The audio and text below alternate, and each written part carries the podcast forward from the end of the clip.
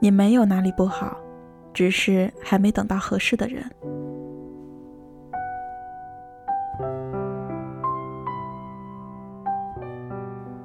你不是被别人丢下的，也不是为别人准备的，一切自由生长，自己种花，自己开，自己开错，自己败。时间吹落的，交给时间捡起来。你没有哪里不好，两个人在一起，更要善待自己，不卑不亢，不为对方妥协到迷失了自己。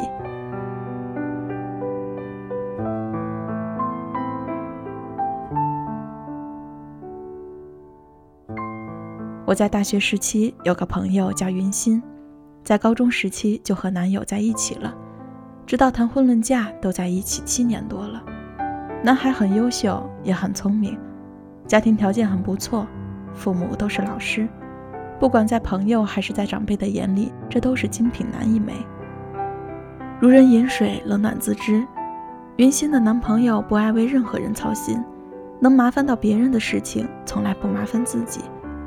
比如要出去旅行，他从来不会提前做准备、查攻略、买机票、准备食物等等这些琐碎的事情，反而都让女友去做。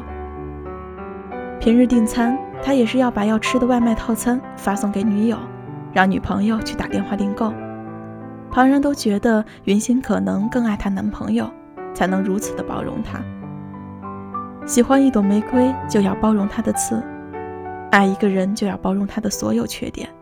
乃至一切的一切，但了解男孩的都知道，他就是一个甩手掌柜，这和爱不爱女友没有一丁点关系，他只是不懂得心疼人罢了。他所理解的爱一个人的表现，哪怕是陪伴，就已经是对对方莫大的恩赐了，所以更觉得自己做的事情非常的理所当然。情侣之间哪有这么斤斤计较？情侣之间所计较的得失是爱情的付出。双方心里都有那么一杆秤，在计较着对方对这份爱情的付出，哪怕有差之毫厘。男友这种习惯并不是女友宠出来的，而是他本来在家里就是生活无能，饭来张口，衣来伸手，在家就是大少爷。在他们这场恋爱关系中，云心总是处于疲惫的状态。等到了他们开始计划未来，准备规划婚姻大事的时候。身边人都会灌输他一个概念：条件这么优越，嫁给他就是嫁给了幸福。云心开始迟疑了，未碰触到婚姻的恋爱都已让她喘不上气，难道要为了众人的羡慕、生活的安稳，就要赔上大半生吗？也许身边人所说的幸福是真正存在的，但这并不是云心想要的。后来，云心抵抗住了父母的威逼利诱。结束了这七年的爱情长跑，选择了出国进修。看着现在朋友圈的云心，每天都发着悉尼游玩的照片，那久违的笑容，真是替她开心。记得前几天看了一部电视剧，叫《假如生活欺骗了你》。剧中男主因为攀了高枝而放弃了青梅竹马的恋人，两个人三观不合，也为获得幸福，以致郁郁寡欢。女主一气之下嫁给了一个不爱的男人，结果呢？婚后各种吵闹，郁闷痛苦，年纪轻轻就身患绝症，临死时瞪着一双眼睛喊着：“我不甘心啊，这一生白活了。”所以我一直强调一句话：爱情绝不将就，婚姻绝不妥协。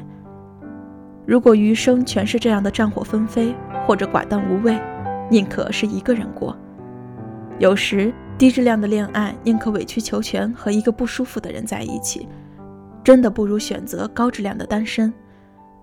人生就仿佛一次次新陈代谢，有离开才能有重生。要学会接纳一个人的出现，还要学会接纳一个人的从此不见。为了你自己好，也为了另一个人好，与其耗尽青春，不如袖手回头寻挚爱。希望所有的单身朋友都能找到最适合你的另一半。